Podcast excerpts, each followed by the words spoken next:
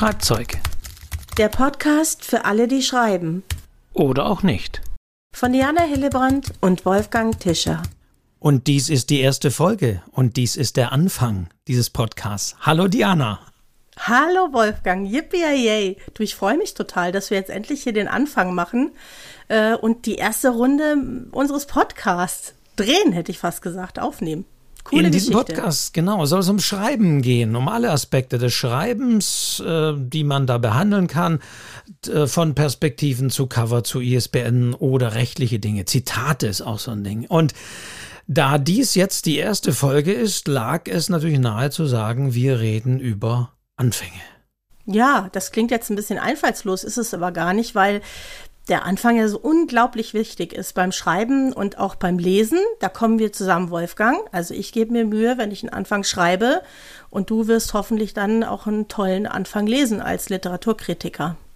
Tatsächlich geht es ja auch immer ein bisschen um den ersten Satz. Es gibt ja diese berühmten ersten Sätze. Ilsebill salzte nach von Günter Grass wurde ja äh, vor, vor einigen Jahren, glaube ich, war es mittlerweile zu dem schönsten ersten Satz gekürt. Und ähm, ja, Anfänge sind insofern wichtig, weil sie in den Text wichtig, reinziehen. Stimmt, aber ich finde, es ist auch manchmal Geschmackssache. Also Ilsebill salzte nach. Gut, das ist ich weiß es nicht. Also ich für mein Gefühl habe schon Anfänge äh, gelesen, die mich mehr mitgenommen haben, aber ähm, diese vielen Ls sind eigentlich ganz nett. Ne? Nein, es ist natürlich eine Charakterisierung von Ilsebill, klar. Darum sagen die Leute, ja, da steckt schon ganz viel Charakter drin und darum ist es ein gelungener Anfang. Wir werden auch mal gleich unsere Beispiele oder ein paar auspacken äh, zum, zum Thema Anfänge. Äh, ja, weil man mit dem Anfang ja vieles machen kann. Man kann, so wie hier in dem Fall bei Günter Grass, tatsächlich schon eine Figur so ein bisschen charakterisieren. Aber man kann es ja auch spannender machen und die Figuren vielleicht ein bisschen erst nachträglich charakterisieren und mit anderen Dingen anfangen. Man sollte alles, ich glaube, das kann man für vieles sagen und auch für Anfänge, man sollte alles, aber man sollte mit dem Anfang nicht langweilen. Auf jeden Fall. Und was ich jetzt aus stellerischer Sicht sagen muss, ist, es ist auch immer der Anfang, der einen selber in diese Geschichte treibt. Also man braucht tatsächlich auch beim Schreiben einen Anfang, der die Kraft hat, alle weiteren Sätze hinterherzuziehen. Das ist so ein bisschen wie beim Gedicht aufsagen. Wenn man den Anfang kann, dann kommt der Rest so hinterher. Und so geht es mir manchmal auch beim Schreiben, dass ich so das Gefühl habe, wenn ich den ersten Satz habe, dann kommt der Rest. Ich weiß es. Und solange der nicht sitzt, dann muss ich halt so lange rumprobieren, bis es passt. Was aber nicht heißt, dass ich diesen ersten Satz und diesen Anfang nicht am Ende nochmal komplett über Bord werfe. Ja. Das wäre jetzt so meine Frage. Äh, wie ähm, sehr bleibt denn dieser erste Anfang dann tatsächlich der Anfang in deinen Büchern, Diana, mal ganz konkret, dich als Autorin gefragt, kannst du das äh, überhaupt festmachen? Wann guckst du den Anfang wieder an? Guckst du den wirklich an, nachdem du das Buch geschrieben hast, ob der noch passt? Ja, ich schaue, wenn ich fertig bin, gehe ich zurück zum Anfang, weil ich finde, es gibt so eine magische Verbindung zwischen Anfang und Ende eines Buches. Das ist, das ist wie an einem Gummiband und du brauchst dann eine Spannung. Und häufig ist es wirklich so, erst wenn ich das Buch komplett fertig geschrieben habe, weiß ich, ob der Anfang noch passt und dann bin ich eigentlich immer noch mal dran und ändere das noch mal. Also manchmal sind das nur Kleinigkeiten, manchmal sind es ganze Seiten, ganze Abschnitte, wo ich mir denke, da findest du jetzt einen besseren Anfang und die Mühe mache ich mir dann auch auf jeden Fall. Fall.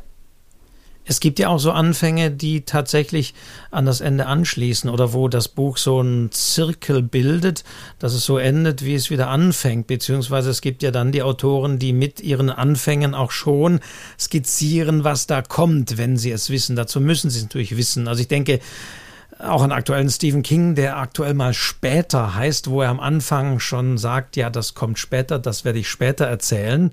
Und äh, ich sage das deswegen, weil Stephen King für mich ja immer so der Autor ist, was er selber sagt, der nie weiß, wohin die Geschichte eigentlich führt. Das heißt, das würde dafür sprechen, am Schluss nochmal zu gucken, ob der Anfang denn tatsächlich noch passt. Ja, und mir fällt auch der Patrick Süßkind äh, ein mit äh, das Parfum, ja, wo es am Anfang um diese Gräber geht, um die Knöchelchen, die da aufgeschlichtet werden. Und am Ende geht es tatsächlich nochmal um Knöchelchen, was ich jetzt gar nicht äh, vorwegnehmen möchte, aber ich bin mir fast sicher, dass der Patrick Süßkind da nochmal dran gegangen ist, ja, und das, das Bild einfach nochmal zusammengeführt hat, dass man am Anfang des Buches eigentlich bekommt. Andreas Eschbach hat ja mal so, so Regeln für ein Selbstlektorat aufgestellt und sagt da etwas, was ich bisweilen auch immer finde. Es ist durchaus sinnvoll, am Schluss dann die ersten zwei, drei Absätze wegzustreichen, weil sie einfach überflüssig sind. Was das sagst kann ich total dazu? bestätigen. Also ich brauche zum Beispiel oft auch so eine, eine Seite, bis ich drin bin. Und äh, meine erste Lektorin in so einer Schreibgruppe, in der ich war, äh, die hat mir das eigentlich beigebracht. Die hat mir immer die ersten beiden Seiten weggestrichen. Und ich war am Anfang total beleidigt, äh, bis ich äh, mir eingestehen konnte, ich steige nach ein bis zwei Seiten richtig ein. Und dann geht eigentlich das Buch so richtig los. Und wenn ich mich traue, das wegzustreichen, man mag ja das als Autor und als Autorin nicht so gerne, was wegzustreichen, also gerade als Anfänger nicht. Äh, als ich das gelernt habe, habe ich gemerkt, dann habe ich viel mehr Kraft, ich bin viel mehr drin in der Geschichte, ich kenne meine Figuren besser und ich starte viel direkter und Also als- viel weniger als- erklärend. Ja. das kann ich wirklich auch als jemand, als, als Kritiker oder auch als jemand, der sehr viel in Jurys sitzt und sehr viele Texte in sehr kurzer Zeit ähm, anschaut und natürlich immer mit den Anfängen dieser Texte anschaut.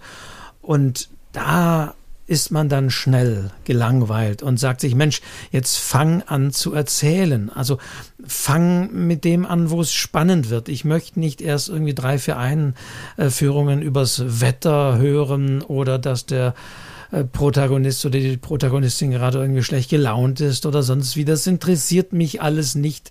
Fang mit der Sache an, die eine Geschichte ins Rollen bringt. Und das ist etwas, was man gerade, wenn man viele Texte anschaut, sehr schnell merkt. Und manchmal kann man das vielleicht sogar blind sagen und die ersten zwei, drei Absätze wegstreichen. Das bringt schon ziemlich viel, weil man da anfängt, wo es wirklich interessant wird. Ja, und als, als Schriftstellerin, als Schriftsteller wirklich damit bewusst umgehen und sich äh, klar machen, das ist das Erste, was meine Leser äh, lesen, mein Lektor liest, ein Verlag liest, eine Agentur liest, ist dieser Anfang. Den wollen die eigentlich immer haben. Also, Also auch die Kunden das, in der Buchhandlung, ja. Also Ja, man schlägt die ersten ja, ja. Seiten auf. Ja, man schlägt die ersten Seiten, man schaut sich den Klappentext an, das ist Marketing, können wir auch mal drüber reden. Man schaut sich den Titel, das Cover an und dann liest man normalerweise diesen Anfang. Und dann entscheidet man innerhalb von Sekunden. Ich finde, es ist ein bisschen wie Verlieben. Innerhalb von Sekunden entscheidet man, möchte ich das lesen oder möchte ich das nicht lesen. Und diesen, diese Magie muss man irgendwie aufbauen. Und das kann man sich ja als, als Schriftstellerin und als Schriftsteller bewusst machen und sagen, ich weiß, was ich tue. Ich schreibe jetzt nicht einfach irgendwas hin, wird schon passen, sondern ich versuche eben diesen Sog aufzubauen, dass meine Leser auch wirklich Lust haben, da weiterzulesen. Das Schlimmste sind wirklich äh, Autorinnen und Autoren, die mir dann sagen, ja, ja, das stimmt, der Anfang ist spannend, aber ja, dann, dann, also ab, ab Seite 5, da, da geht's dann los und da ist wieder der Punkt, ja, dann lass doch die ersten vier Seiten weg. Ja. Also, weil die dann einfach nicht relevant sind. Ja, das, das tut weh. Ist aber natürlich auch Aber so Schreiben Punkt. tut weh. Weißt du, das ist auch irgendwie diese Qual, äh, die ja Schriftsteller schon immer haben, egal ob heute oder vor vielen Jahren äh, oder Jahrhunderten sogar. Es ist ein Stück weit eine Qual, ja, sich da durchzubeißen und sich zu überlegen, ist das jetzt gut, ist es jetzt nicht gut? Kann, also man merkt das irgendwann auch. Man merkt auch, ist es jetzt stark genug, dass jemand wirklich Lust hat und äh, neugierig genug ist, äh, da weiterzulesen. Und da geht's auch nicht nur um Spannung wie im Krimi, finde ich auch ganz wichtig, sondern es gibt auch so eine sprachliche Spannung, Also, die man eben aufbauen kann. Ja, also glaub, man packt, kann ja sehr viel reinpacken, äh, Ja. was der Anfang äh, einem, einem bedeutet. Aber äh, das mag schon, ich meine, es gibt, gilt dieser Satz Kill Your Darlings, also äh, streich das weg, was dir am liebsten ist, was du jetzt schon sagst, auch ins Weh tut. Und natürlich ist man als, ähm, als Autor, als Autorin viel mehr mit äh, seinem Text, mit den Figuren, mit dem Setting beschäftigt und meint immer, das wollte ich auch nochmal klar machen, eben meint immer, die, die Leserinnen und Leser hätten so Zeit, sich auch damit zu beschäftigen, erstmal zu hören, fünf Seiten lang, wie es denn der Protagonistin gerade so geht, was sie so gemacht hat, welche Ausbildung sie genossen hat, wie ihre Kindheit war, das Verhältnis zur Mutter, zu Vater, wie viele Geschwister sie hat, was sie gestern gegessen hat und so weiter, damit man sie als Leserin, Leser wirklich gut kennenlernt. Aber ich sage mir immer, das interessiert mich in dem Moment nicht. Ich will wissen, warum ist diese Figur die Hauptfigur? Was, was passiert ihr? Womit fängt die Geschichte an? Und das ist, glaube ich, so dieser Spannungspunkt. Und das, was du auch gerade gesagt hast, Diana, es zählen halt dann wirklich diese Sekunden, weil äh, ja, die Leserinnen sich eben diese Zeit häufig nicht nehmen. Ja, so ist es. Also wir haben auch heutzutage natürlich noch viel weniger Geduld. Also die Aufmerksamkeitsspanne wird ja immer kürzer. Letztendlich ist es noch wichtiger geworden. Drum reagieren wir ja auch auf diese starken Headlines. Das ist ja nichts anderes. Man möchte halt irgendwie eine Geschichte in den Kopf bekommen. Und weil du das gerade sagst mit diesen Erklärungen, die berufliche Ausbildung und so, es ist einfach auch viel eleganter, wenn ich im Laufe der Geschichte, das ist dieses typische Show Don't Tell, erlebe, wo sie arbeitet und dass sie da glücklich oder unglücklich ist und da nicht vorher ein, eine Zusammenfassung ihres Lebenslaufs bekomme. Das ist einfach auch langweilig. Da nimmt man ganz viel Spannung aus dem Text und dann fragt sich der Leser, naja, wenn ich das jetzt schon alles weiß, warum soll ich da weiterlesen? Also wir werden natürlich auch nochmal über Figuren und Figurenzeichnungen und glaubhafte Figuren in anderen Folgen sprechen. Aber das ist natürlich der Punkt. Als äh, Autor hat man vielleicht gelernt, ja, ich sollte mir schon Gedanken machen, wie so ein Schauspieler auch, selbst wenn er eine kleine Nebenrolle spielt, äh, was ist der Hintergrund dieser Figur, damit der eine Satz, den diese Figur vielleicht in einer Nebenrolle spielt, wirklich auf den Punkt und genau kommt. Aber es geht um den Satz, der muss dann wirken. Und das ist natürlich toll, wenn man sich die Gedanken gemacht hat. Und ähnlich muss man es da auch sehen. Ähm, das sollte auf den Punkt, auf den Anfang sein. Und ich ja. sollte mir die Gedanken als Autorin, als Autor drum gemacht haben, aber es soll dann auf den Punkt gehen. Genau, man weiß ja selber, äh, kennt seine Figuren bestenfalls sehr gut, aber man will ja nicht gleich alles verraten. Man will ja erstmal so ein bisschen Spannung aufbauen und äh, dem Leser erstmal einen Grund geben, da weiterzulesen. Ich glaube, jetzt wäre auch ein guter Moment, mal so ein, zwei Anfänge vorzulesen. Finde ich, Wolfgang. Ich finde, man muss jetzt mal. Fang an. Wir haben, wir kennen die nicht. Ich weiß nicht, was du vorbereitet hast und bin gespannt, ja. Jetzt pass auf. Ich habe vorbereitet, äh, soll ich den Titel schon sagen? Nee, Oder, nee, nee, nee. Ich lese jetzt du, mal du einfach nur Anfang. den Anfang, ja. Genau. Das ist wirklich äh, der erste Absatz, der erste Satz, kann man sagen. Einer der Pfauen war verrückt geworden. Vielleicht sah er auch nur schlecht. Jedenfalls hielt er mit einem Mal alles, was blau war und glänzte, für Konkurrenz auf dem Heiratsmarkt. okay, ja. Also zweiter Satz. Nun gab es oben in dem kleinen Tal am Fuße der Highlands glücklicherweise kaum Dinge, die blau waren und glänzten. Es gab Wiesen und Weiden und Bäume und überhaupt viel Grün und es gab die Heide und jede Menge Schafe. Ja. Ah, jetzt bin ich, jetzt bin ich schon auf Highlands. Jetzt weiß ich, jetzt weiß ich schon, jetzt habe ich schon die Signale für mich so bekommen, was das, was das sein könnte und wo Also es geht auf jeden Fall um einen Pfau, äh, lieber Wolfgang, und zwar ist es das Buch äh, Der Pfau, wie soll es anders sein, von Isabel Bogdan. Tatsächlich, äh, ah, okay. Ja, das, das war nämlich meine erste Eingebung, weil ich habe das Buch nicht gelesen. Das solltest du tun. Das solltest du tun. Ist unglaublich witzig. Es ist auch übrigens von der Perspektive her spannend, weil da gibt es keine wörtliche Rede, aber das nur am Rand. Es geht um diesen Pfau, der auf alles losgeht, was blau ist ja, und du fragst dich natürlich, warum und du fragst dich, was ist mit diesem Faust? Es ist einfach ein frecher Anfang, ja, wo man sich sagt, was soll denn jetzt das, ja, ein Buch mit diesem V anzufangen und das ist tatsächlich auch die Hauptfigur der Geschichte, ja, weil mit diesem V passiert ganz viel. Ich will das jetzt gar nicht verraten und ähm, äh, aber vielleicht kann ich verraten, dass er. Nee, ich will nicht. Soll ich verraten, dass er stirbt?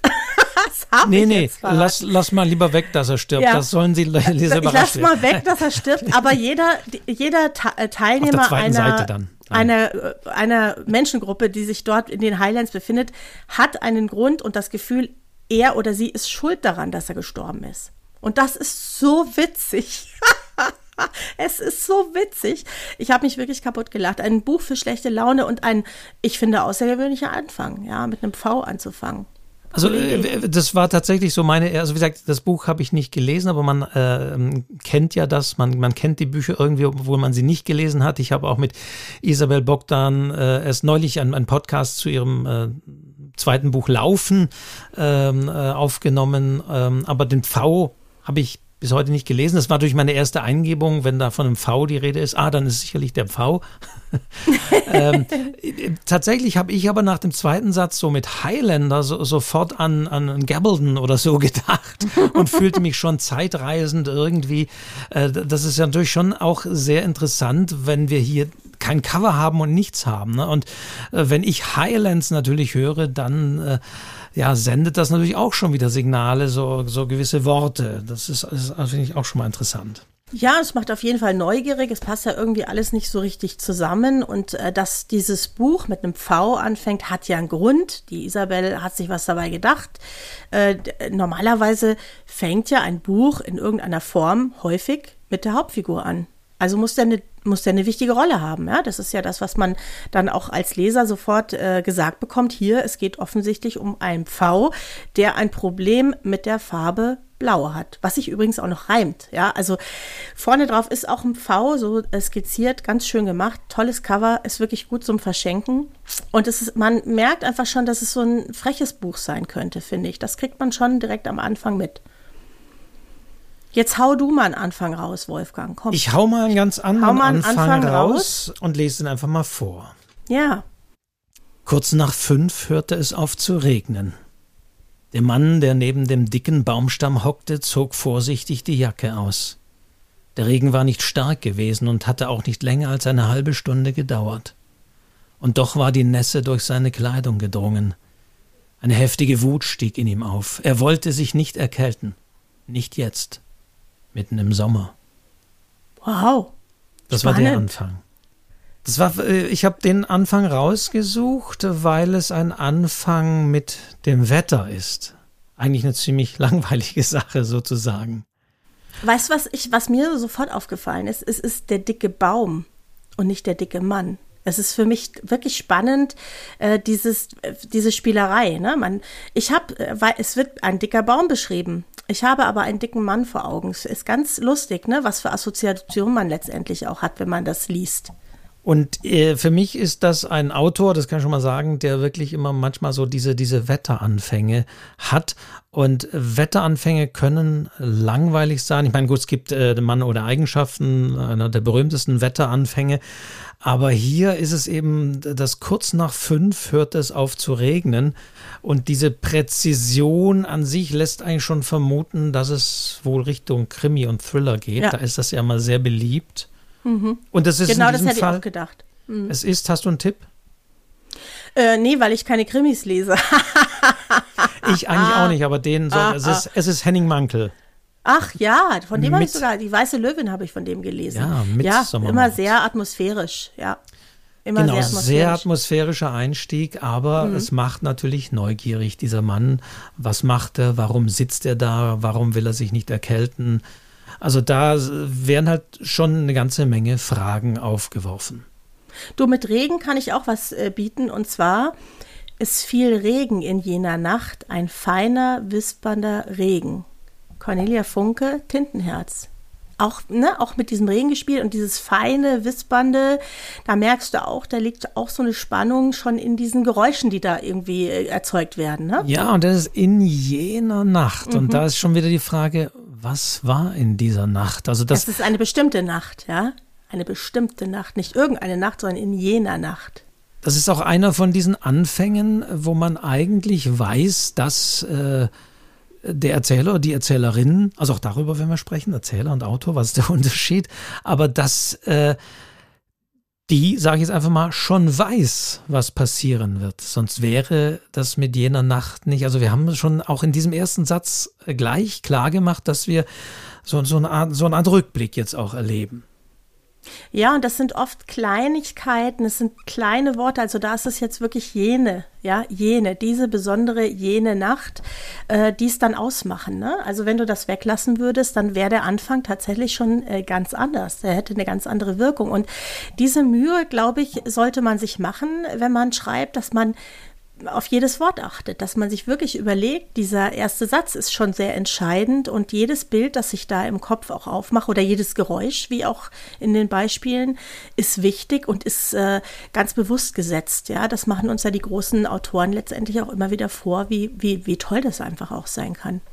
Da hätte ich aber so einen anderen Anfang. Da wird mich vielleicht auch von den Hörerinnen und Hörern interessieren, wie die solche Anfänge finden. Mhm. Ich lese den jetzt mal vor, da geht es wirklich um das Thema jedes Wort. Also Während die historische Zahnradbahn sich mühsam ihren Weg den schwindelerregend steilen Hang hinaufkrallte, blickte Edmund Kirsch auf die gezackten Bergspitzen hoch über ihm. In der Ferne, hineingebaut in die Flanke einer senkrecht aufragenden Klippe, schien das weitläufige Klostergebäude über dem Abgrund zu schweben, als hätte es sich auf magische Weise von der Felswand gelöst. Oh, auch spannend und zackig. Also ich höre Zacken, ich höre eine Zahnradbahn. Ich, irgendwie ist es so, hat so Widerstände auch, ne? Man muss sich so reinkrallen in diesen Anfang. Finde ich auch sehr spannend. Vielleicht habe ich jetzt auch diesen Anfang ein bisschen nach oben gelesen. muss ja muss ich sagen. Denn, denn äh, auf der anderen Seite ist es natürlich ein adjektiv äh, durchdrängter Anfang. Ich meine, ein Hang ist ja meistens steil und äh, hinauf geht es da meistens, wenn sich da eine Zahnradbahn nach oben bewegt. Gezackte Bergspitzen, ja, ich meine, gewellte Bergspitzen, das ist, also da sind für mich schon sehr viel überflüssige Adjektive drin. Ja, und da gibt es jetzt ja die große Diskussion. Also ich bin ja auch jemand, der äh, Adjektive versucht äh, zu eliminieren. Also ich streiche immer so die Hälfte ungefähr. Aber jetzt muss man schon sagen, dass das dadurch schon auch eine große Stärke entfacht. Ne? Ich weiß nicht, müsste man echt mal ausprobieren, wenn man die komplett weglässt, Wolfgang, ob dieser Text dann noch so wirkt. Ja, ähm, manchmal hat das auch sowas, spielt das auf so einer Gefühlsebene, ja, und dann kann man das auch nicht mehr mit dem Verstand. Natürlich weiß man, dass Berge da vielleicht gezackt sind und dass ein Hügel aufgeht und trotzdem hat man die, das Gefühl, es verstärkt diesen Eindruck noch, ja. Und da muss ich jetzt mal mich in die Bresche werfen für die Leute, die Adjektive lieben. Man muss es ja nicht übertreiben. Mich hat es jetzt an der Stelle, weil du das natürlich auch so prägnant vorgelesen hast, ja, Hättest du vielleicht auch ein bisschen weniger Mühe geben sollen. Hat es mich jetzt nicht gestört, muss ich sagen. Ja, äh, aber es ist ein, ein Mann der Adjektive. Es gibt auch wunderschöne Parodien dieses Stils, äh, dieses Stils von ihm. Und äh, es war Dan Brown, Origin ah, ja. in dem Fall. Also, Ach, bei Dan Brown da finde ich immer diese Cliffhanger so anstrengend. Ja, äh, habe ich, ich habe äh, Dan Brown äh, nie, nie durchgehalten. Also das, weil das ist wirklich, es ist dieser, dieser Stil, äh, äh Stil, den man auch sehr schön parodieren kann. Diese, der 36-jährige Mann mit den und äh, tausend Informationen rein in einen Satz. Aber ja, ja, manche lieben das halt, ne? Manche lieben das halt. Die wollen sich da reinlegen in diese, in diesen Teppich aus Worten. Ja, die, die wollen das nicht so kurz und knapp. Zum Glück ist ja Literatur Literatur auch immer so ein bisschen Geschmackssache und äh, manche legen sich rein in diese Welt von Adjektiven und die finden es einfach super. Es soll auch Menschen geben, die süße Schokolade mögen. Ja. Wobei ich jetzt gestehen muss, wenn mir jetzt meine Kursteilnehmer zuhören, die werden jetzt mit erhobenen Zeigefinger da sitzen, weil ich immer sage, sie sollen sparsam mit ihren Adjektiven sein. Und jetzt sage ich das Gegenteil. Aber das sage ich natürlich nur, liebe Kursteilnehmer, weil ich gegen Wolfgang sein möchte. Also ich muss jetzt einfach genau das Gegenteil sagen, was der Wolfgang sagt. Und deswegen muss ich jetzt mal sagen, naja, das kann schon auch mal gut sein, Adjektive zu verwenden. Das ist natürlich wieder immer der Hinweis, auch dazu machen wir doch mal eine Folge über Und Adjektive. obwohl ich den Wolfgang so gerne mag, äh, bin ich ja auch so ein bisschen gegen ihn hier. Also das ist übrigens auch so ein Teil dieses Podcasts, dass wir so ein bisschen gegeneinander arbeiten möchten. Das ist ja viel spannender. Und wir freuen uns, und das sage ich auch immer nochmal, äh, auf äh, eure Meinungen. Äh, wenn ihr gegenteiliger Meinung äh, seid, wenn ihr Dan Brown liebt, gerade weil er so üppig ausschweifend schreibt und man eine Handlung, die man in einer halben, einer halben Stunde erzählen könnte, hier auf vier Stunden ausbaut. Nein, äh, wenn ihr also Dan Brown liebt, dann schreibt das. Oder wenn ihr Dan Brown hasst und sagt, geh mir weg, dann schreibt uns auch das. Äh, wir freuen uns über das andere Meinungen. Das ist ein gefeierter Autor. Autor, ja, verfilmt und alles pipapo. Ähm, und der hat seine Leser, ne? Also der bringt einfach da eine Spannung rein und die lieben das. Wie gesagt, ich finde ja äh, dieses Stilmittel dieser ewigen Cliffhanger äh, sehr anstrengend. Können wir auch mal einen eigenen Podcast drüber machen, weil es dieses Wiederkehrende nervt mich dann, ne? Wenn du das schon so vorausahnst, jetzt kommt wieder eine spannende Stelle und dann so wie bei der Lindenstraße geht es ganz woanders weiter. Das nervt mich mal ein bisschen. Aber Lass uns beim Thema Anfang bleiben, äh, ja. Wolfgang. Äh, ich hätte jetzt noch eine Besteigung der Eiger Nordwand einzubieten. Oh, da das sind wir wieder bei steilen. Ja, ja, ja, ja wir mhm, sind jetzt mhm. beim Stein. Okay, schauen wir mal auf also, die Adjektive auf. oder hören wir mal auf die Adjektive. Ja, bitte. es war der erste Donnerstag im April, an dem ich die Wohnung nicht mehr betrat. Deshalb schrieb ich seit Wochen, damals schrieb ich seit Wochen an einem Artikel über die Erstbesteigung der Eiger Nordwand und auf der Stadt lag ein Föhn, der die Menschen unruhig machte und schnell. Mhm. Mhm. Also die Warum? Wohnung nicht mehr betrat. Das Buch heißt übrigens auch Die äh, Besteigung der Eiger Nordwand unter der Treppe. Was ich auch einen ziemlich genialen Titel finde, muss ich sagen. Äh, von, Moment, das ist, äh, habe ich jetzt nicht präsent. Ist, glaube ich, nicht so bekannt gewesen. Ja? Max Scharnick heißt der Autor, ist bei Hoffmann und Kampe erschienen, ist auch schon eine ganze Weile her.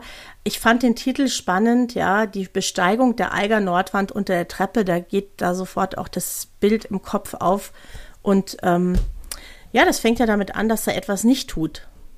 Wobei äh, schon hier wieder die Frage ist, wir haben natürlich auch da wieder fast diesen äh, es wird kein Thriller sein, aber diesen, diesen Thriller-artigen Anfang, der immer diese Präzision äh, hat, ne? an Donnerstag. Äh, was, warum ist der Donnerstag relevant? Ne? Eigentlich ist es mhm. nicht relevant.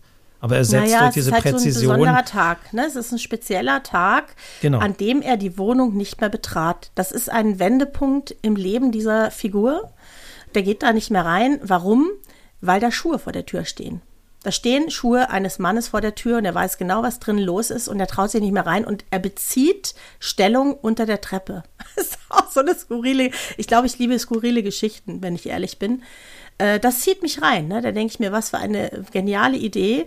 Äh, jemand, der da nicht reingeht, weil er Schuhe sieht. Ja, weil es auch so eine absurde Reaktion ist. Jeder normale Mensch würde reinstürmen oder, weiß ich nicht, erstmal Kaffee trinken gehen und dann reinstürmen oder anrufen, was auch immer. Ja, der geht aber nicht rein, er traut sich nicht.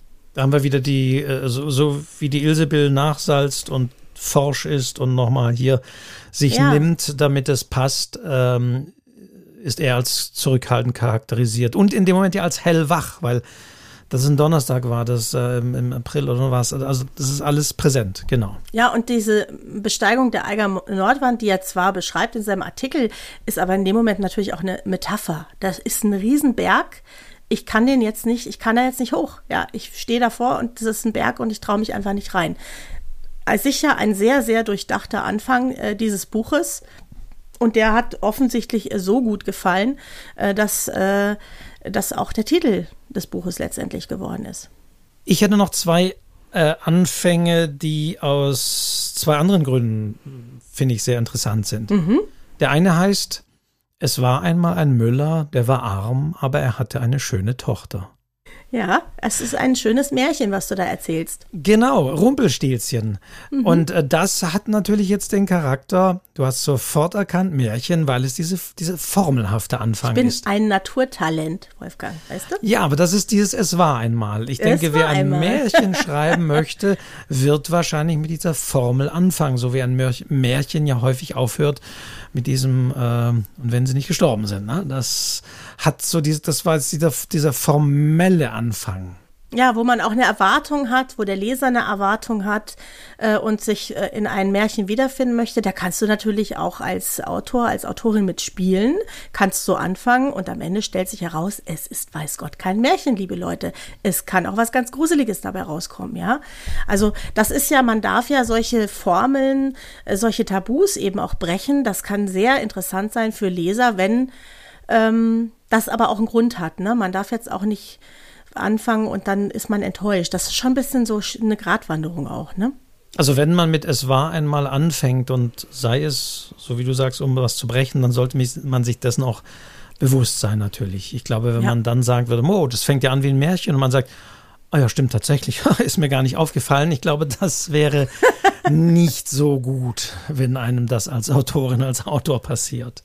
Aber ich könnte mir auch vorstellen, dass ein Stephen King so anfangen könnte. Weißt du, die heile Welt, äh, es war einmal der Friedhof der Kuscheltiere. Ja, eigentlich ist es eine ganz harmlose Geschichte. Hört eine es ist ein harmloses Dorf. im Hintergrund, genau, ja. ja. Ne, es, also du kannst auch das Gegenteil draus machen. Ne? Also du gibst ja so ein Versprechen ab, ja. Du musst dann halt relativ schnell äh, deutlich machen, es ist dann doch kein Märchen. Also die Kinder sollen jetzt doch wieder weggeschickt werden. Das kriegt man ja auch am Titel und am Cover und am Autor normalerweise mit. Und dann kannst du natürlich auch mit solchen Sachen anfangen und dann kann das durchaus auch sehr interessant sein. Hast du noch einen, Wolfgang? Soll ich Oder mal den zweiten? Ich, ja? ich mache mal den zweiten, weil das ist auch, der gehört auch in die Kategorie äh, aus besonderem Grund. Mhm. Der Anfang lautet, als Gregor Samsa eines Morgens aus unruhigen Träumen erwachte, fand er sich in seinem Bett zu einem ungeheuren Ungeziefer verwandelt. Der Anfang der Anfänge, würde ich jetzt mal sagen. Habe ich hier auch auf meinem Zettel stehen, du Dieb, ja. Äh, den kennt, also das ist ja Wahnsinn, weil den kennt tatsächlich jeder. Jeder kennt diesen Anfang, das musst du erstmal schaffen, ja. Genau. Das musst du erstmal schaffen, dass jeder den Anfang eines Buches kennt, was ja jetzt auch nicht tagesaktuell ist, sondern das ist ja ein Klassiker. Und das ne, vielleicht auch Kafka. nicht alle gelesen haben. Ne? Nee, aber den Anfang kennen Richtig. sie trotzdem alle. Genau, also ja. das ist natürlich Kafka gewesen, ganz klar, die Verwandlung. Und äh, ich habe das äh, aber auch aus einem anderen Runde gebracht, denn ähm, ich habe mal auch, nachdem ich zusammen mit dem Kollegen Malte Bremer sehr viele Kurzgeschichten waren das für einen Wettbewerb sichten musste. Oder nein, das, ich glaube, es waren sogar Romananfänge. Und äh, wir haben aus den genannten Gründen, man muss schnell irgendwas entscheiden, ist es gut, ist es schlecht, dann so angefangen für uns ähm, auch nicht ganz so ernst immer zu unterteilen. Was kommt wie häufig vor? Und wir haben dann, und den, den Beitrag gibt es auch noch im Literaturcafé zu lesen, er, er, kommt manchmal immer wieder, wird nach oben gespült, wenn er irgendwo kontrovers diskutiert wird bei Facebook oder sonst wie. äh, wir haben es genannt, die fünf peinlichsten Romananfänge von Hobbyautoren. Also du merkst, wir wollten so richtig mal reinhauen. Ne? Mhm. Nach dem Motto, wenn ihr das verwendet, dann seid ihr Hobbyautoren. Ne? Und wir hatten tatsächlich auf Platz eins gesetzt das Erwachen. Und ich habe, wir haben, wir haben geschrieben, beginnen Sie einen Roman damit, dass Ihre Hauptperson erwacht. Romananfang gleich Tagesanfang. Das klingt nach einem logischen Zusammentreffen. Und das Aufwachen können Sie als Autor ja ganz unterschiedlich ausgestalten, von einem plötzlich schreckte er schweißgebadet hoch, bis zu einem, als sie erwachte, musste sie wusste sie zunächst nicht, wo sie war. Lassen Sie den Leser zusammen mit dem Protagonisten erwachen, lassen Sie die beiden anschließend gemeinsam in den Spiegel schauen oder sich an den Abend davor erinnern.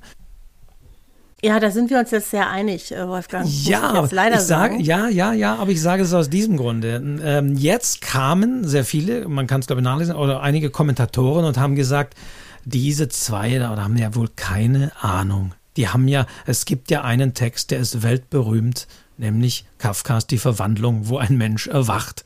Und das ist ja wohl ein Hammertext. Und jetzt behaupten die zwei, das sei das Langweiligste schlechthin. Und da habe ich gemerkt, dass selbst Autoren nicht merken, was wir eigentlich sagen wollen. Denn natürlich äh, kann man mit einem Erwachen beginnen, aber, und das lese ich eben häufig, es ist dann so ein, ein langweiliges ähm, Erwachen. Ne? Äh, Protagonist erwacht, erinnert sich, geht Zähne putzen, schaut Macht im Spiegel sein zerknittertes Gesicht an, Kaffee und sonst wie, geht dann an die Tür oder dann klingelt es plötzlich und der Postbote bringt ein rosa Paket mit blauer Schleife. Und da wäre eben der Moment zu sagen, Moment, dann lass es doch da anfangen und langweile uns nicht mit so, so Alltagsbeschreibungen. Das und da muss ich jetzt mal reingrätschen, ähm, ja. Wolfgang, weil ähm, wenn du vom Erwachen sprichst, was ich auch sehr unangenehm finde, es geht eine Hammergeschichte los. Du denkst dir, ja, Wahnsinn, was ist denn da los? Und zwei Seiten später erwacht er aus einem Traum. Das finde ich so frustrierend, ja, weil ich, da, da bin ich total enttäuscht, dass sich äh, jemand das so leicht macht. Ne? Du denkst dir, ey, was für eine tolle Idee, was für eine Welt, was passiert da gerade? Und dann, ach, es war nur ein Traum, ja. Äh, Kinder machen das übrigens oft, denen verzeihe ich das, ja. Aber ich finde, ansonsten äh, darf man sich da schon ein bisschen mehr einfallen lassen. Und das hat natürlich Kafka, Kafka auch. Ja, er hat sich ja sehr viel einfallen lassen äh, mit seinen um Ungeziefer und, und diesen starken Bildern, die er da einfach auch aufmacht. Ja, also hat sich's nicht leicht gemacht. Und äh, das ist eben dann der Unterschied. Aber wenn jemand aufsteht und sich Kaffee kocht, gut, das äh, muss man jetzt nicht unbedingt am Anfang eines Buches lesen. Ja, eben, weil das ist langweilig und da sind wir wieder bei dem Punkt, dann streich das Ganze weg und beginne da, wo es an der Haustür klingelt oder wo der Postbote sagt, ich habe hier ein rosarotes Paket mit blauer Schleife für Sie. Aber wenn es jetzt jemand wäre, der aufwacht, sich einen Kaffee kocht und man dann feststellt, der kocht sich eigentlich nie Kaffee und der weiß eigentlich gar nicht genau, wo er ist und, und eigentlich hat er sein ganzes Leben lang Kaffee gehasst, dann kann es schon wieder ein guter Anfang sein. Also man muss dem Ganzen einfach einen, einen Twist geben und, ja. eine, und was Besonderes geben, dann kann das schon auch mal funktionieren. Ne? Als äh, das ist übrigens bei dem Spiegelblick genau das Gleiche. Also das. Ja, ja. Ja. Als Elvira Müller erwachte, lag ihr Mann schon zwei Wochen tot neben ihr. Oder sowas. ja, das kann ja jetzt, das kann ja durchaus spannend sein, ne? Genau, also das. Zwei Wochen, da wird man sich dann fragen, wie, das muss sie da, wie richten das? Also, da, ne, da fängst du ja schon an, drüber nachzudenken, was ist denn da passiert, ne? Aber Weil wir haben, weil also, es gibt diese, diese Effektanfänge. Wir hatten es ja auch schon von, die aber bewusst nur von Effekt. Also äh, sehr häufig fangen die Leute auch, weil sie gelernt haben, man sollte ja aktiv anfangen mit so einem Dialogsatz an. So, das mhm. glaube ich ja wohl nicht, rief sonst wie, weil sie einfach sagen, okay, hier äh, Dialog ist schon mal aktiv, ist gut, aber dann passiert nicht wirklich was und auch das sollte man natürlich vermeiden, wenn der Anfang so gut ist, aber schon nach dem zweiten Absatz die Luft raus ist. Oder eine ja, und wenn der Dialog kommt. nichts zu sagen hat. Ne? Also Dialoge haben ja ganz starke Aufgaben, da reden wir sicher auch nochmal drüber. Und wenn der Dialog äh, nichts zu sagen hat, dass du ihn eigentlich wegstreichen könntest und es tut nicht weh, dann muss man tatsächlich auch über diesen Dialog nachdenken. Der hat ja, der hat ja eigentlich einen Grund, ja. Der soll ja Informationen vermitteln letztendlich. Du, aber ich habe auch noch einen Anfang. Ja. Pass auf. Der da ist, gar nicht mit Wetter, ganz was anderes. Ich habe beschlossen, Marguerite zu adoptieren. Sie feiert bald ihren 86. Geburtstag, da sollte man nicht so lange warten. Alte Leute sterben gern. Toll. Schön, oder? Das, das, ist, das ist doch auch ein schöner Anfang. Ja. Ja, das ist, es ist in gewisser Weise ein Tabubruch. Ne? Da möchte jemand eine alte Frau adoptieren. Das ist schon mal sehr, sehr ungewöhnlich. Da macht er sich Sorgen, dass sie sterben könnte. Ne? Das ist das Buch äh, Das Labyrinth der Wörter von Marie mhm. Sabine Roger, Roger, Roger, glaube ich, heißt sie ähm, fand ich auch einen ganz, ganz starken und ganz außergewöhnlichen Anfang. Und der ist jetzt gar nicht, arbeitet nicht mit Spannung, arbeitet nicht, nicht mit Wetter, sondern einfach mit etwas sehr Ungewöhnlichen, nämlich, dass man eine alte Frau adoptieren möchte. Mhm. Also es ist sehr lakonisch, aber auch sehr äh, irritierend dadurch, genau. Mhm. Mhm. Genau, was ist denn ein guter Anfang? Was meinst du, Wolfgang? Wenn man jetzt den Leuten, die schreiben, wenn du als Literaturkritiker denen sagen solltest, was ist für dich ein guter Anfang? Was würdest du denen sagen? Wenn immer wir von gut sprechen, glaube ich, beim Schreiben, ist es natürlich immer die Frage, die man dann stellen muss, für wen ist dieser Anfang gut? Ich glaube, äh, das hatten wir auch schon deutlich gemacht. Man muss natürlich ich weiche da so ein bisschen aus, aber man muss natürlich schauen, für wen er geschrieben ist, dieser Anfang. Ähm, äh, ob es jetzt ein stimmungsvoller Anfang ist, äh, Leute, die, also das äh, würde ich sagen, ist zunächst mal die Frage, was denn gut ist. Ähm, ein, ein guter Krimi-Anfang ist vielleicht ein anderer als ein guter Liebesroman-Anfang. Also das ist zunächst die, die Frage. Also wenn immer wir von gut sprechen, ich glaube, das wird sich durchziehen, auch bei anderen Dingen, was gut ist. Ähm, das, das würde ich zunächst mal vorausschicken. Ähm, wenn wir so Signale haben wie den detaillierten Anfang, diesen präzisen Anfang des auch Thriller, dann würde ich sagen, ist das gut. Aber äh, gut ist, äh, aber trotzdem nicht ausweichend geantwortet. Ich finde, gut ist eben dieser Anfang, der irgendwie Fragen entstehen lässt.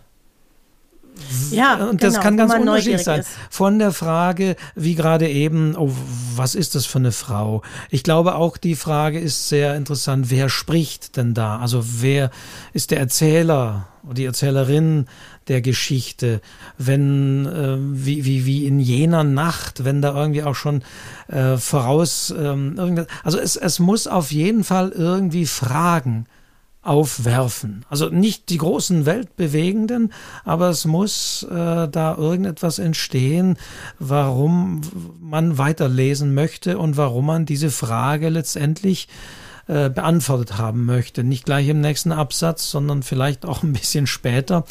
Das macht äh, ein, ein guter Anfang aus. Er darf umgekehrt, wie so vieles, eben nicht langweilen, nicht irgendwas beschreiben, ähm, nur weil es beschrieben ist. Man kann natürlich etwas beschreiben, man kann so wie Mankel das, das Wetter beschreiben, aber hier ist es wieder die Präzision, dass es kurz nach fünf aufhört zu regnen und dann hat es wieder schon Auswirkungen. Also nichts sollte einfach so hingeschrieben sein. Ja, ja, und selbst beim Wetter hast du ja, schaffst du eine Atmosphäre, die eine bestimmte Stimmung hervorruft. Es ist einfach fünf Uhr morgens, ist was anderes als am Nachmittag. Ja, also man hat sofort das Gefühl, wieso ist der so früh unterwegs? Wir haben auf jeden Fall da auch die offenen Fragen. Ich finde, ein Anfang sollte auch immer Lust machen, diese Hauptfigur kennenzulernen. Also neugierig machen, wer, wer verbirgt sich hinter dieser Geschichte? Wer trägt mich jetzt durch dieses Buch? Ja, und ähm, das schließt eigentlich so ganz, ganz lange Beschreibungen und und Erklärung von vornherein aus, finde ich, weil das einfach nicht besonders spannend ist, sondern ich möchte eigentlich wissen, wo befindet sich diese Figur gerade, was macht sie gerade durch, was ist, ja, was ist jetzt gerade da los, ja? Und das ist, glaube ich, auch so was, was für Anfänge ganz, ganz wichtig sein kann. Und da kann man sich ja auch, das, das Wetter kann eine Rolle spielen, um eine Atmosphäre darzustellen. Der Alter kann eine Rolle spielen. Da kann auch ein Dialog kommen, der ganz viel sagt. Aber ich glaube, dieser absolut bewusste Umgang, zu sagen, ich weiß, was ich tue, wenn ich das schreibe und ich habe auch ein Gefühl dafür, was ich damit bewirken möchte. Das ist kein Zufall. Anfänge und gute Anfänge sind kein Zufall. Die werden nicht einfach so hingeschrieben, sondern die sind wohl durchdacht. Manchmal sind da Schlüsselwörter drin, manchmal sind, äh, sind Tabubrüche drin, manchmal ist es sehr aufwühlend, manchmal ist es erschreckend, ja. Und das ist genau das, was, glaube ich, den Leser dann da reinzieht. Alles sollte einen Zweck erfüllen, aber es sollte eben auch nicht nur Effekt sein. Also es sollte dann auch nicht verpuffen äh, und im nächsten Absatz ist was anderes die Rede, geschweige denn, was du gesagt hast, dass dann plötzlich heißt, plötzlich erwachte sie oder sonst wie. Ja, ja. das habe ich tatsächlich immer mal wieder. Und ich finde, man gibt ja auch so ein Versprechen ab an den Leser, gerade mit diesem Anfang und das muss man ein Stück weit natürlich auch einhalten. Ne? Das, deswegen darf das auch nicht äh, so verpuffen, sondern das sollte schon alles irgendwie, ja, also man, soll, man sollte spüren, dass es einen Grund hat, äh, dass man diesen Anfang eben so geschrieben hat. Gibt es denn, äh, Frage jetzt an dich als diejenige, die Seminare zu dem Thema gibt, gibt es denn irgendwie Übungen, gibt es Fragen? Ähm, oder ist das etwas, was, wie du ja auch gesagt hast, man halt erstmal schreiben sollte, um vielleicht nachher nochmal zu, zu feilen? Wie vermittelst du oder was, was lehrst du, wenn du äh, die Teilnehmerinnen und Teilnehmer bittest, einen guten Anfang zu schreiben? Also ich fange gar nicht mit dem Anfang an, sondern ich fange immer mit den Figuren an. Also für mich steckt dieser Anfang in der Figur. Deswegen machen wir uns immer eigentlich ganz viele Gedanken darüber, wer ist diese Figur in dieser Geschichte, was hat die für Stärken, Schwächen, Sehnsüchte und wo ist sie gerade jetzt? Häufig steht ja so ein Anfang auch in der Alltagswelt dieser Figur oder in dem Jetzt, also auch bei Kurzgeschichten übrigens. Und wenn ich weiß, wo die jetzt steht, dann kann ich mir als nächstes auch Gedanken machen, wo will ich am Ende des Buches mit dieser Figur rauskommen. Dann hat man schon so einen kleinen Spannungsbogen eigentlich, so einen dramaturgischen Bogen. Aber ich finde, finde, es steckt in der Figur. Und wenn ich die gut kenne und weiß, was sie am meisten wehtut, dann kann ich sie auch ganz bewusst in so eine Situation stecken oder zeigen, äh, dass sie ein Beziehungsproblem hat oder dass sie ein Problem in der Arbeit hat. Und dann kann ich da viel bewusster damit umgehen, als wenn ich nur die Haarfarbe kenne. Das ist mir persönlich zu wenig. Und in den Jahren, die ich das jetzt mache, hat sich das wirklich so eingespielt. Ich fange immer mit den Figuren an und dann sage ich so, und jetzt setzen wir sie mal in eine Situation. Vielleicht sogar eine, die weh tut. Und dann gucken wir mal, was passiert. Da muss die agieren und wenn ich die kenne, dann wird sie auch agieren. Und das ist für mich eigentlich der Anfang. Am Anfang steht für mich die Figur. Und äh, spielt es da eine Rolle, ob das ein, ich sag mal, langsamer Anfang ist mit eher einer atmosphärischen Beschreibung oder ob es mit so einem Knalleffekt anfangen? Na, das ist tatsächlich ein bisschen genreabhängig, ne? Wie du schon sagtest. Also wenn ich ein Krimi habe und möchte mein Krimi-Publikum, ich schreibe ja keine Krimis, aber wenn ich das hätte, dann würde ich eben schauen, dass ich die nicht enttäusche und dass ich denen einen Anfang bieten kann, der zu einem Krimi passt, ja, oder äh, zumindest damit spiele. Wenn ich ein ähm, ein, ein Selbstfindungsbuch schreibe, würde ich ganz anders anfangen. Wenn ich für Kinder schreibe, auch. Also ich habe schon immer auch so ein bisschen vor Augen, für wen ist dieses Buch, ähm, an wen richtet sich dieses Buch, was ist es für ein Genre? Das sind ja auch Sachen, die man sich durchaus vorher mal überlegen sollte, ja. Man kann ja nicht sagen, jetzt schreibe ich mal los und ich fange mal an wie ein Liebesroman und am Ende wird es ein ganz fürchterlich grausiger Thriller. Ja, dann sind die Leser sehr enttäuscht. Und das sind, ich finde, man muss sich einfach vorher ein paar Gedanken machen, bevor man anfängt.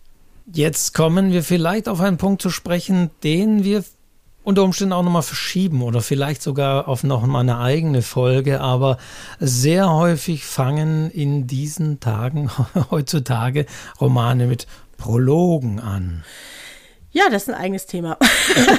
ich finde, Wolfgang, äh, das Thema Prolog, das rede ich ganz viel drüber. Das ist ein ganz eigenes Thema. Äh, auch die Frage, wer liest überhaupt Prologe und lesen Lektoren Prologen, äh, Prologe gerne oder wie oder was. Das finde ich, da machen wir eine eigene Folge drauf. Wir und, wollen und ja ein bisschen Prologe, Spannung Prologe. hier. Ja, ne? ja, ja, ja, ja. Also wir ja, wollen, ja. wenn wir jetzt alles hier verschießen, Wolfgang, dann hört ja keiner mehr zu. Das können wir ja nicht machen. Wir müssen ja auch hier ein griffigen Anfang jetzt hier schaffen. Und wenn wir sagen, wir fangen nicht mit dem Prolog an, sagt das schon ein bisschen was aus, sondern wir fangen mit dem Anfang an. genau, also wir, wir müssen es ja in kleinen Häppchen machen. Ne? Wir wollen ja ein paar Folgen zusammenkriegen, oder? Genau. Ähm, gibt es zum Thema an? Ich, ich hätte noch meinen, also tatsächlich muss ich sagen, einen meiner Lieblingsanfänge noch anzubieten. Den würde ich mir gerne mal so aufbesparen, wenn, wenn du sagen würdest, es gibt jetzt noch was ganz, was Wichtiges zum Thema, was man da sagen sollte zum Thema. Aber ich glaube, wir haben das weit rausgearbeitet. Ich würde sagen, für den Anfang haben wir den Anfang sehr gut äh, auf den Punkt gebracht. Und es gilt natürlich auch hier, es kann nicht schaden, sich Meinungen von anderen einzuholen. Was natürlich auch darüber kann man sprechen, sollte man Leute irgendwie immer fragen beim schreiben. Das finde ich auch immer spannend, wenn ich Autorinnen und Autoren frage, wer liest als erstes ihr, ihr Manuskript. Aber man kann ja durchaus, und sei es, wenn alles geschrieben ist, auch mal Leute fragen, wie sie den Anfang finden, was sie damit assoziieren, was sie davon halten, welche Fragen sich ihnen stellen. Also all das, was wir als guten Anfang jetzt skizziert haben. Ähm, oder ja, dass man sie einfach fragt und da ein bisschen auch Meinungen einholt. Ja, und da gibt's natürlich auch viel Diskussionspotenzial. Ja, und das ist ja das Schöne ähm, beim Schreiben in der Literatur. Man kann da viel drüber reden und, und streiten, finde ich auch ganz, ganz wichtig, dass man da unterschiedlicher Meinung ist. Das haben wir eh gerade ein bisschen verlernt, mit unterschiedlichen Meinungen umzugehen. Und äh, da, das finde ich aber schön. Da hat man wirklich immer einen Grund, äh, drüber zu, zu streiten. Ja, also wenn einem nichts anderes einfällt, dann kann man auch einfach anderer Meinung sein. Und, und ein Anfang, das muss man sich auch nochmal sagen, diese Folge ging natürlich um Anfänge, aber ein Anfang steht eben nicht für sich allein. Das Nein. war sehr schön mit dem Satz äh, von dem V, den du mir vorgelesen hast, den ich natürlich ohne jeglichen Kontext gehört habe und sofort auf Signalwörter ähm, natürlich angesprungen bin. Es ist natürlich nochmal ganz was anderes, wenn ich natürlich vorher das Cover gesehen habe oder natürlich äh, den, den, den Klappentext oder äh, schon äh, eine Besprechung im Feuilleton oder in der Brigitte gelesen habe. Äh, das macht natürlich auch schon mal eine ganz andere Herangehensweise an den Anfang aus. Ja, so ist es, so ist es. Über Besprechungen müssen wir, glaube ich, auch mal reden, weil das ist mir mal so gegangen, dass äh, die Leute sich so haben beeinflussen lassen von Besprechungen, dass sie Bücher, die sie vorher gut fanden, dann plötzlich nicht mehr gut fanden. Also da müssen wir auch mal drüber sprechen.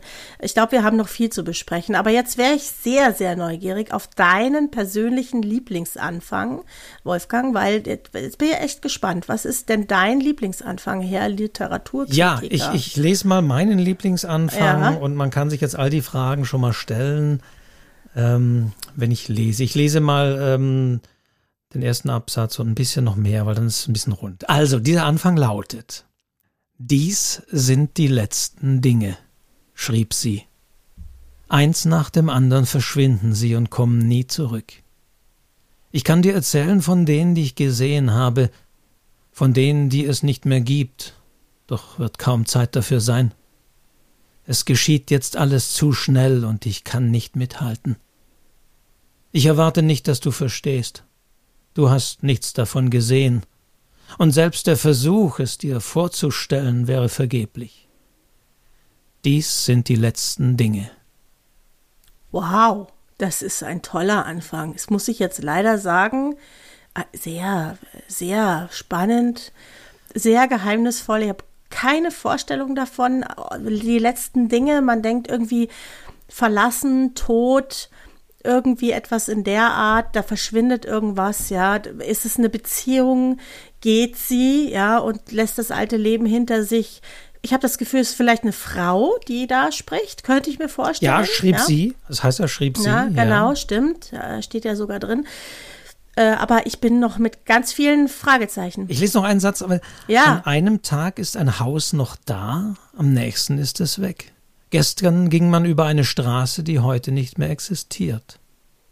Jetzt wird es dann noch gruseliger. Ja. Ja. Äh, ich finde tatsächlich diesen Anfang, also ich finde dieses ganze Buch äh, großartig, aber ich finde diesen Anfang so gut, weil er für mich ein bisschen charakteristisch ist für, für, den, für den Autor.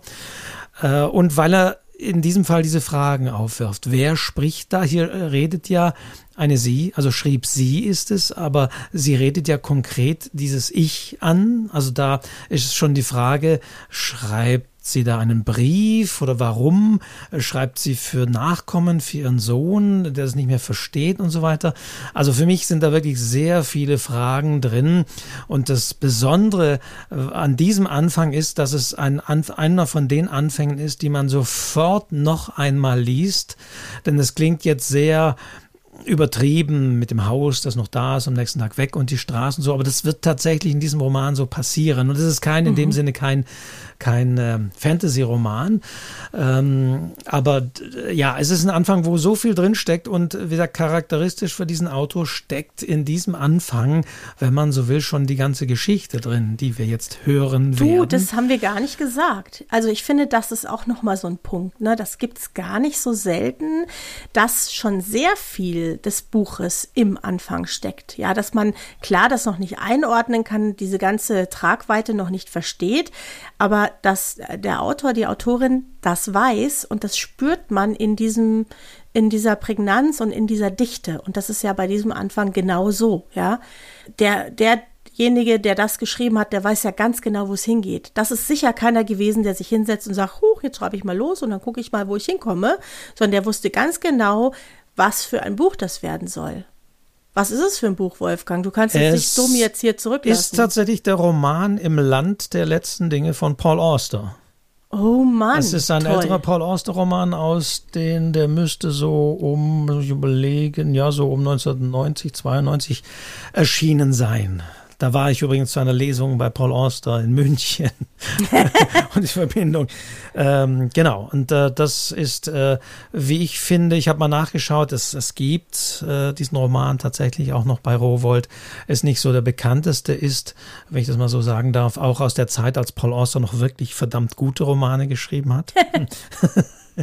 und ähm, ist vor allen Dingen deswegen so beeindruckend, äh, weil Paul Auster das sehr häufig hat, dass er auf der ersten Seite schon mal andeutet und all das erzählt, was kommen wird, aber als Leserin, als Leser begreift man das noch nicht und äh, hat trotzdem aber diesen Anfang so in, im Kopf und will sofort nochmal diesen Anfang lesen, weil plötzlich erschließt sich all dieses, erschließt sich das Merkwürdige und weiß man, wer da spricht und warum und was da passiert ist. Also liebe Schriftsteller, Schriftstellerinnen, die äh, Texte ans Literaturcafé schicken, wenn ihr Wolfgang Tischer beeindrucken wollt, ihr wisst jetzt, wie es geht. Ja, es ist ja wirklich keine große Geschichte. Ihr müsst einfach so schreiben wie Paul Auster. Also ich meine, das kann man ja wohl schaffen. Wie der damalige Paul Auster, muss ich jetzt dazu sagen. ist es hat er sich, das ist ja auch so ein Thema, ne? Wie hältst du diese Qualität? Man verändert sich selber, man verändert sich beim Schreiben und äh, das ist wirklich auch schwierig, ne? Man sagt ja wirklich, das zweite Buch ist schwerer als das erste. Also da können wir auch mal drüber reden. Ja, und äh, eben Genrewechsel und all dieses kann dies gelingen. Ja. Ähm, aktuell Fitzek, dem es offensichtlich gelingt mit seinem neuesten Roman, der kein Thriller ist. Stimmt, hat er jetzt nicht auch ein Kinderbuch geschrieben? Also, er hat ja, alles ja, geschrieben, also, er hat sich mittlerweile allem versucht, aber mittlerweile ist sein, sein, sein aktueller Roman, dessen, der so aktuell ist, dass ich jetzt den Titel nicht griffbereit habe, aber der ist ja, glaube ich, sofort wieder auf Platz 1 eingestiegen äh, mit, mit dem Titel und ja, ja aber meinst der, du nicht, das ist auch ein bisschen der Name? Ah, Wolfgang, ein bisschen ist es auch der Name, ne? Da wissen die Wolf, äh, Wolfgang Tischer, jetzt sage ich jetzt schon, das ja. ist natürlich auch ein Name, aber äh, der Fitzek, ne, da weiß man, ah, Fitzek, ich lese alles von Fitzek, also man hat schon auch so eine Autorentreue, ne? Also ja, gut, da sind wir auch schon wieder bei der nächsten Folge, aber trotzdem Folge. heißt es hm. immer bei den, bei den Verlagen auch, äh, wenn man nicht fetzig ist, ah, nee, also mh, hm, sie schreiben jetzt ja Liebesromane und ach, jetzt wollen sie uns hier einen, einen Krimi anbieten. Ah, nee, nee, nee, es ist, hm, das wollen die Leserinnen gar nicht. Ja, ja, das stimmt. Äh, das kenne ich auch. Da muss man halt dann verschiedene Verlage und manche dann äh, eben auch unter Pseudonym. Können wir auch mal eine eigene Folge machen. Wir können ganz schön viele Folgen machen, Wolfgang, würde ich sagen. Ja, also wir haben heute viele Themen angerissen. Ja. Ähm, wir werden mal gucken, was die zweite Folge bringt. Mhm. Ähm, und äh, ja, nochmal wirklich, äh, wenn ihr da draußen Anfänge habt, die euch beeindruckt haben, dann schickt uns die. Aber schickt uns nicht nur die Anfänge, sondern da sind wir auch wieder beim Thema Kritik üben oder schickt uns auch, warum das euch so beeindruckt hat. Und schreibt nicht, weil ich den so toll fand. Ja. oder weil der mir so Angst gemacht hat oder sonst hm. wie, sondern versucht auch mal zu analysieren. Das kann man ja auch, ich meine, es, wir werden gewisse Dinge immer wieder sagen in diesem Podcast und was ich vor allen Dingen auch natürlich immer wieder sagen werde, ist, guckt euch andere Anfänge an, so wie ja, wir es jetzt stimmt. ja auch gemacht haben. Ne? Was, Lesen was, hilft. Lesen hilft immer. Lesen hilft immer, ja. das ist, äh, also man kann gar nicht genug lesen, finde ich. Also da tut man auch direkt fast schon was für die Autoren, wenn man liest. Äh, das nebenbei, genau. Mhm. Lese und tue Gutes. Nein, weißt du, was mein Mann immer sagt? Das muss ich dir jetzt sagen. Also wenn ich meinem Mann was vorlese, was ich gelegentlich tue, dann ja. sagt er immer, und ich sage, und? Ha? Hä? Ich lese ihm natürlich nur das vor, was ich gut finde. Dann sagt er, schön. schön. Ich meine, mhm. was soll man bitte mit Die, schön anfangen? Ja. Ja. Also schön, schön ist ganz schlecht. Also wenn jemand schreibt, der Anfang ist schön, das ist nichts. Das hilft einem nicht. Das klingt wie interessant. Mhm. Ja, und schön, was ich schön finde, findet er vielleicht noch lange nicht schön. Also da könnten wir auch äh, lange Gespräche darüber führen, was ist eigentlich schön. Genau, aber lest euch äh, oder die, die, die Anfänge schreibt ihr euch raus. Ich meine, notiert durchaus Sätze. Äh, ich glaube, jeder achtet schon ein bisschen auf den ersten Satz. Ja, aber weißt du, das passiert so unbewusst. Ich glaube, es ist so ein erster Schritt, auch um ähm, sich weiterzuentwickeln. Ich will jetzt gar nicht äh, sagen, besser zu schreiben, aber sich weiterzuentwickeln ist, die Dinge bewusst wahrzunehmen. Und wenn ich jetzt ein Buch lese und ich merke, hey, das zieht mich voll rein, dann kann man ja auch mal überlegen, warum ist denn das so? Wieso fasziniert mich dieser Anfang so? Wir sind da oft so, wir gehen da oft so drüber hinweg, ja, ohne, man hat ja diesen Leserblick und du lässt dich da so einfangen, ja, wie in dieses Spinnennetz. Und da mal zu sagen, aber Moment, ich bin ja nicht nur Leser, ich bin auch auch Autorin. Ich könnte ja mal gucken, woran das liegt und mal für mich analysieren. Das heißt ja nicht, dass man es eins zu eins nachmacht, aber das heißt, irgendwas passiert da mit mir. Und ich kann ja mal versuchen, dass ich das auch irgendwie hinkriege. Ja? Also lesen hilft wirklich. Also muss man wirklich sagen. Also die Dinge werden sich wiederholen und das werden wir sicherlich des Öfteren noch sagen. Guckt mal, wie es andere machen. Mhm. Warum fasziniert euch dieser Anfang? Warum findet ihr diese Figur so interessant? Warum ist Dialog, dieser Dialog also auf dem Punkt? Das ist immer die Frage, die man sich stellen kann. Ich glaube, ähm, Lesen als Autorin, als Autor heißt einfach auch, sich zu sensibilisieren auf Texte und auch Texte von anderen anders zu lesen. Man sollte jetzt auch keine Angst haben, dass man jetzt dann nie wieder normal einen Roman lesen kann. Also ich bin ja Literaturkritiker und ich kann auch einen Roman normal lesen, aber natürlich achte ich dennoch auf gewisse Dinge mehr als, als, als andere. Aber das heißt ja nicht, dass man dann auch keinen Genuss hat. Ganz im Gegenteil finde ich sogar, wenn man so ein bisschen auch die Mechaniken äh, hinter diesen Dingen äh, spürt und, und ergründet und versucht herauszufinden, warum ist es so, hat man auch selbst viel mehr von einem Text. Aber Wolfgang, du glaubst doch nicht im Ernst, dass du normal bist. Nicht? Ah, da wird er jetzt ganz still. Okay. Nein, Wolfgang, ich glaube, du bist nicht normal, sondern du bist außergewöhnlich. Und das war jetzt eine wunderbare, übrigens Stunde, eine ganze Stunde, äh, haben wir jetzt hier äh, geredet und es hat wirklich unfassbar viel Spaß gemacht. Und wenn denen das da draußen nicht gefällt, ist mir völlig egal. Mir hat es total viel Spaß gemacht. Ja, also mir auch. Es ist auch interessant zu hören, äh, deine Meinungen. Ich finde das auch immer sehr interessant, weil du ja wirklich immer sehr viel mit Leuten zu tun hast, die dann auch gut schreiben wollen und so Erfahrung auch hast, dann Dinge auf den Punkt zu bringen und das den Leuten zu vermitteln und das hier ein bisschen, dass wir ein bisschen teilhaben können an dem, finde ich spannend. Ich fand jetzt auch das Vorlesen der Sätze sehr interessant, muss ich sagen, weil ich ähm, jetzt keinen deiner Sätze kannte. Und das ist, ist äh, auch, auch spannend, so eine Blindverkostung. Das war gewollt, ja. Also das war gewollt und da könnte man noch beliebig viele andere finden. Das ist das Schöne. Es gibt dann doch ganz schön viele tolle Bücher und auch tolle Anfänge. Also bei allem, was man so meckern hat, es gibt großartige Bücher, muss man wirklich sagen.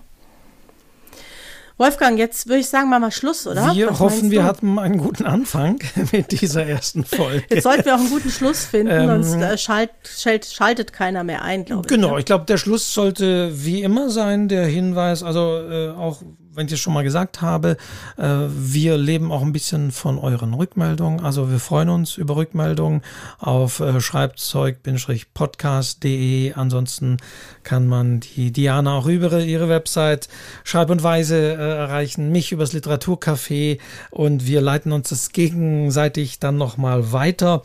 Also das zum einen und zum anderen. Diesen Podcast soll es eben oder wird es 14-tägig geben. Alle 14 Tage werden wir uns einem Thema widmen und wir haben jetzt schon in dieser Folge, wir müssen mal eine Liste machen, äh, schon die nächsten, glaube ich, mindestens sechs oder sieben Folgen konzipiert. Also wir werden es immer in jeder Folge einem Thema widmen. Alle 14 Tage wird es diesen Podcast geben und wenn ihr das Format noch nicht kennt, egal ob ihr über Spotify oder andere Portale hört oder über die genannten Websites, abonniert diesen Podcast. Es gibt auch Programme bei Apple, das Podcast-Programm, bei Android gibt es Podcast-Programme. Dann bekommt ihr als Abonnent das Ganze kostenlos. Jetzt mache ich ein bisschen die Werbeverkaufsveranstaltung. Ja, ja, ja, aber ja, bekommt unbedingt. ihr das Ganze kostenlos auf äh, euer Smartphone idealerweise und könnt diesen Podcast beim Bügeln, beim Joggen, beim Autofahren oder auch an, in anderen Situationen hören. Vor dem Schreiben. Vor dem Schreiben kann man sich auch diesen Podcast ganz wunderbar anhören. In diesem Sinne, Wolfgang, ich wünsche dir einen fantastischen Abend. Es hat Spaß gemacht und äh, ich freue mich auf ein baldiges Wiederhören. Auch mir hat es großen Spaß gemacht. Diana, Grüße nach München, wo ich den Autor des erwähnten Satzes das erste Mal erlebt habe. Ähm, ich freue mich auf die zweite Folge und das hat auch mir großen Spaß gemacht, mit dir einen Anfang zu machen und über Anfänge zu sprechen. Bis zum nächsten Mal. In Alle, die uns heute zugehört haben. Genau, wir Ciao. verabschieden uns. Ciao. Bis dann. Ciao.